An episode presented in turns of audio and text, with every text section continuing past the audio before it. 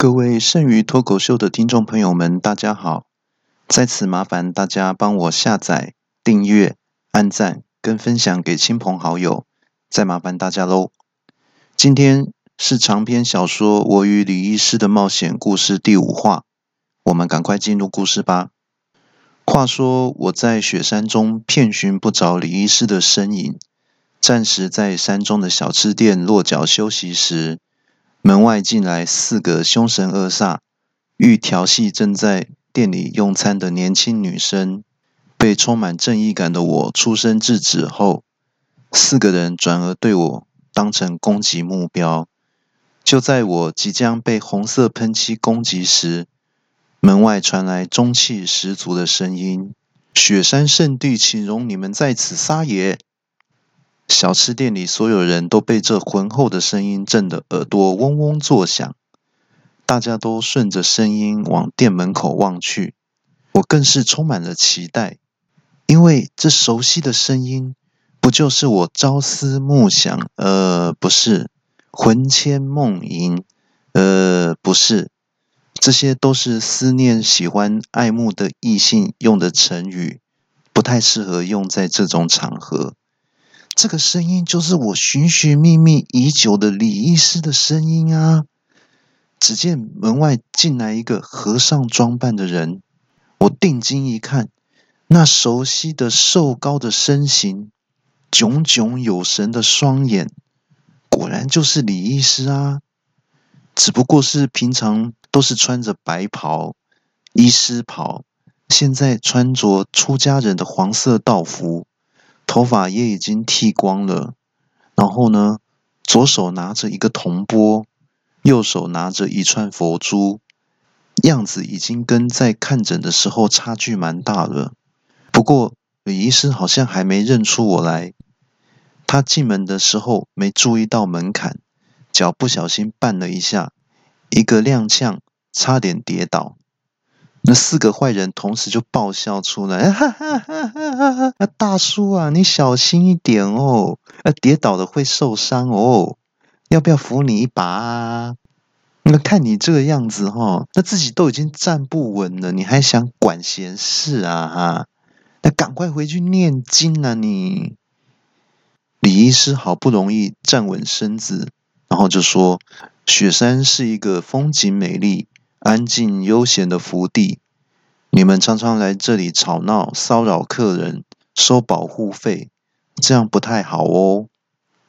然后雪山四怪里面的大哥就大声说：“喂，和尚啊，你胆子很大哦，从来都没有人敢管我们四兄弟的事情呢。你可以去打听一下啊，以前那些爱管我们闲事的人，现在都还身体健康、快快乐乐的生活着呢。”那这样子的话，你还要管吗？那李医师就回说：“呃，我只是刚好路过，觉得你们很吵，想进来请你们安静一点。呃，如果没什么事的话，我先走喽。”说着就要往门外走。哎，我我我听到这句话，差点没跌倒，我就大喊说：“啊，你不是进来救我的吗？你你这样就要走了，是怎样啊？”哦，那李医师听到我的声音。就转过头来说：“哎哎哎，对耶，嘿嘿嘿，我都忘记我进来要干嘛了。那不是嘛？我本来以为他们很好处理，结果进来一看，他们都好壮哦，而且还有四个人呢。我我我突然有点后悔进来管闲事了耶。这个时候，我心里就在想说：那这李医师到底是在演哪一出啊？那今天？”都演变到这个局面了，可能没办法善罢甘休了。我心里就想说，不行，这样子不行，要偷偷找机会打手机报警好了。那这时候呢，那个四怪的三哥就大吼说：“和尚，你你别想走，今天你跟这个家伙都完蛋了，报上你的名来，这样子我好帮你的墓碑刻上名字啊！” 啊哈哈哈哈哈哈！那李医师听到就说：“嗯。”既然你诚心诚意的发问了，那出家人我就大发慈悲的告诉你，我就是可爱又迷人的反派角色。那讲到这里的时候，突然有人大喊：“那不要随便用人家卡通的台词啊！而且你你不是代表正义的一方吗？那什么时候变成反派角色啦？啊，这样子听众观众都会错乱的啦！大家听到这个声音都吓了一跳，原来出生的人是我。然后李医师就转过头来看着我说：“可是我还蛮喜欢看那个卡通的耶。”我回说：“那可是你应该不是宝可梦的火箭队没错吧？”李医师就说：“呃，说的也是啊，我我我喜欢的是公牛队啊。”然后我就大叫说：“你不是在讲卡通吗？怎么又讲到 NBA 篮球去啦？”这个时候，这雪山四怪就听着就有点不耐烦的就说：“哎哎哎哎哎哎，你们在那边啰嗦什么东西啊？那和尚，你到底是从哪里冒出来的啊？”然后李医师就慢慢的唱出来说：“不要问我从哪里来，我的故乡在远方。”啊，四个人听坏人听到之后，同时就摔倒在地。那我我也笑着说：“那师傅，你不要闹了啦。”那李医师就说：“啊，好了好了好了，不跟你们开玩笑的。我我本来是想说缓和一下这里的紧张气氛呢，可是看起来你们好像都不太领情呢。罢了罢了罢了。”我就是在这雪山中的寺庙里面修行的出家人，法号雪球，请多多指教。话一讲完，那雪山四怪同时就哄堂大笑，说：“哈哈，那头圆圆的，其实真的蛮像球的诶而且你应该比较适合冬天外出啊。那像现在天气这么热，你你跑出来外面可能会有融化的危险哦。”哈哈哈哈哈。那李医师就回说：“呃，没关系啊，如果融化了再放回冰箱冰，又可以变回雪球，没问题啊。”这个时候，老四突然就很凶狠的大叫说：“好了啦，不要再拖延时间了啦，换我们四兄弟了啦！我们的那名号哦，跟你讲，爆出来会让你们吓到哦，都便秘都治好了啦。那仔细听哦，我们就是那个，然后。”正要讲的时候，李医师突然打断了老四的话。呃，可是我不想知道你们是谁耶。哎，那四个人听到李医师的话的时候，又同时摔倒在地。哎，那老师就说：“哎哎哎，你你和尚，你这样子讲，我们很难演下去耶。你可以可以拜托你给我们一分钟的时间自我介绍好吗？拜托拜托拜托。”那李医师就说：“呃，出家人不能骂脏话哈。”那你有叉叉，赶快放哈！好，老四就大声说：“好好好，够爽快！”那我就开始放喽。大家要把鼻子捂起来哦，洗耳恭听就好。我们就是名声震天下，在雪山上赫赫有名的雪山四怪。我们组成的目的就是行侠仗义，维护世界和平。我是老四，是四怪里面最小的。也是最得人疼的，大家拢搞我笑喵喵诶，我就叫做大惊小怪。我们三哥叫做见怪不怪，然后我们的二哥就叫做有够奇怪。然后呢，大家注意一下哦，那边站在那里就是传说中有好康冲第一，有塞康。先把小弟推进去，最讲义气的，我们最敬爱的大哥，妖魔鬼怪。那我在旁边听到了之后，哈哈大笑，哈哈哈。那二哥的长相真的是跟他名字一样，有够奇怪耶。然后四弟听到就说：“你你闭嘴！听到我们的名号，你是不是吓到屁滚尿流啦？”然后李医师就说。呃，我在雪山修行已经好几天了，从来没有听过你们四个雪人的名号，你们真的很大惊小怪耶！那四弟听到之后就气得这边大叫说：“这雪山四怪啊，什么四个雪人，听起来很弱诶。那李医师就说：“看吧，你讲了那么多遍，我都没记起来，那表示我没有说谎，是真的没有听过你们。”这个时候，大哥终于开口了。呃，你们辩论比赛结束了吗？这个和尚表面看起来很和气，可是一直在贬低我们。这个有一句有一句成语叫做“明褒暗贬”，你们知道吗？那李医师就说：“呃，错了，错了，错了，我从头到尾都没有包过你们哦。所以这叫做通通都是扁。老大就说：“好啊，你今天要帮这个小子出头，我就是我们就先把你料理了再说。兄弟们，也不要用什么喷漆了，直接让他看看我们的厉害。四弟，你先上。”这个时候，四弟就大惊小怪的迎上前去，向李医师说：“和尚，今天是你自找的哦，怪不得我啊。”李医师就说：“等一下。”四弟就说：“那又怎样啊？你不要用拖延战术哦！我告诉你。”李医师就说：“呃，你们要一个一个来，不一起上吗？”大哥就说。没错啊，我们遵从道义原则，从来不以多胜少。那这时候我就大声说：“那还是说你们怕一起上输了很没面子啊？”那四弟就说：“你给我闭嘴！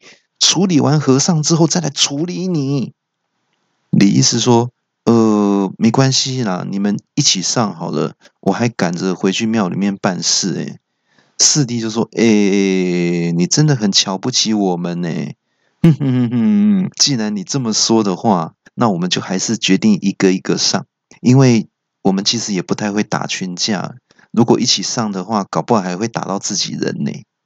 那四弟说着，就把双手举起来，迈开步伐，左手在上，右手在下，左脚在前，右脚在后，两手呈五爪虚握的状态。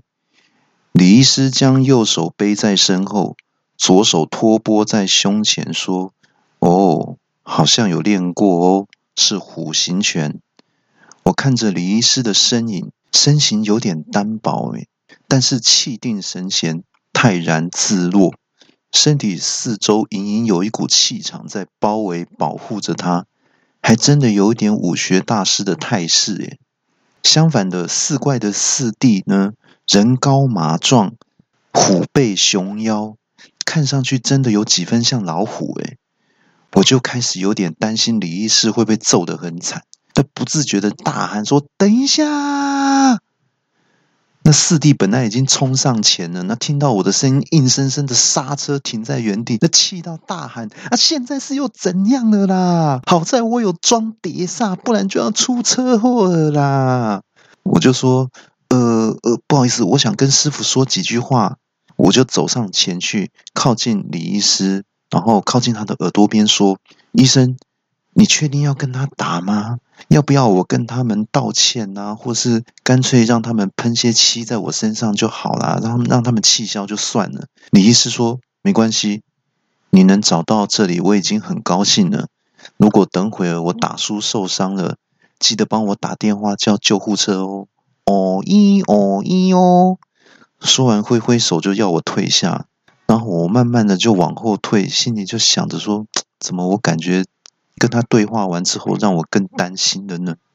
这时候，只见四弟大喊：“注意哦，要来喽！猛虎出闸！”说着，左手变爪为拳，呼的一声，猛力向李医师门面冲去。势道猛烈，如果被打中的话，势必门牙会被打断，要去装假牙的。诶，不知道李医师可不可以自己帮自己看牙？哦？我就大叫说：“师傅小心啊！”结果李医师始终纹风不动，直到拳头快到眼前，突然举起左手，将波放在他的脸前方。只见拳头直接打进波的凹陷处，四弟痛的将手缩回来，哦，好痛哦！然后四怪其他三个人同时出声：“咦？”这和尚有点名堂哦，大哥就说：“师弟，这和尚真的有武功，要小心，要认真哦。”师弟就说：“哦，大哥，我一直以来都很认真呐。好，我要使出更厉害的招式了。接着注意这招虎虎生风。”说着就将双手变拳为虎爪，一爪朝脸，一爪朝胸，向李医师抓去。没想到李医师不闪不避。左手举波迎上前去，后发先至，铜波直接打在四弟的脸上，四弟痛得大叫一声，连连后退好几步。只见四弟的脸上出现一个圆形的痕迹，拳头也因为撞击铜波出现好大一块黑青。四弟就气得大叫了：“可恶的和尚啊！你只守不攻，看我的绝招啊！两只老虎！”说着就跳起来向李医师飞去，双手在空中快速晃动，拳势猛烈，应该是用尽了全力。被虎爪抓到，铁定皮开肉绽。我大叫：“危险呐，李医师，小心呐！”李医师就说。嗯，力道很猛，但是中门大开了。说着，抬起右脚朝天空中四弟的胸前踢去。只见右脚穿过挥舞的双拳，正中四弟的胸口。四弟中招之后，身体向后飞去，在空中画了一道美丽的弧线，像彩虹一样，整个人摔在桌子上，把桌子撞得粉碎。在场众人都被眼前的景象给惊讶的说不出话来。李医师在短短三招之内制服对手，武功岂止是厉害，简直就是出神入化。我忘情大叫：“啊，师傅真是厉害呀！你们赶赶紧夹着尾巴逃跑吧！”李医师就说：“呃，我没有出力，师弟应该没有受伤吧？但是你桌子的钱要记得赔给老板娘哦。”师弟慢慢的从地上爬起来，大哥问说：“师弟。”你没事吧？四弟就回说：“大哥，我还好，桌子比较惨。二哥，你可以帮我个忙吗？”那二哥就说：“呃，帮什么忙啊？”四弟就说：“哦，我有三个地方黑青哦，因为我左手要揉头壳，右手要揉左手，没已经没有多余的手了。你可以帮我揉屁股吗？”二哥就说：“去去去去去，这成何体统啊！你不会等那个你手空出来的自己在揉吗？你一定要同时吗？一定要三个地方同时揉吗？”大哥这时候就说：“三弟，换你出马了。这和尚蛮厉害的，要小心点。”三弟就说：“大哥，我知道了。”转身走向李医师说：“哎，和尚，你真的有两下子哦。现在换我来领教领教喽。”你看看我这个是什么拳啊？说着，同样呢，把两手举至与肩同高，然后呢，拇指靠在食指与中指之间，右脚在后为实，左脚在前为虚。李医师说：“哦，是螳螂拳，架势不错哦。”我看着三弟，那身材比李医师更瘦更高，还真像只螳螂哎，但是感觉很灵活。武功似乎比四弟要高一些，我笑着说：“哈哈哈哈！你们雪山四怪怎么都是从动物园跑出来的，是吗？”只见场中肃杀之气陡然骤升，李医师与见怪不怪四目对望，一场更激烈的战斗即将一触即发。紧丢紧丢紧丢，气气气气气气！李医师千呼万唤使出来，犹抱琵琶半遮面。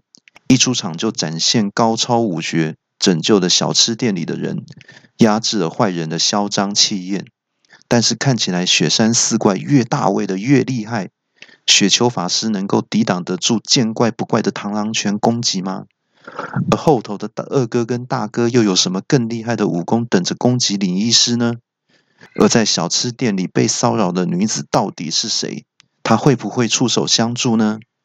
请大家密切期待我与李医师的冒险故事第六话，即将进入更高的高潮。从此之后不会有低潮，只有高潮啦！请大家千万不要错过。我们下周六在空中再见喽，拜拜。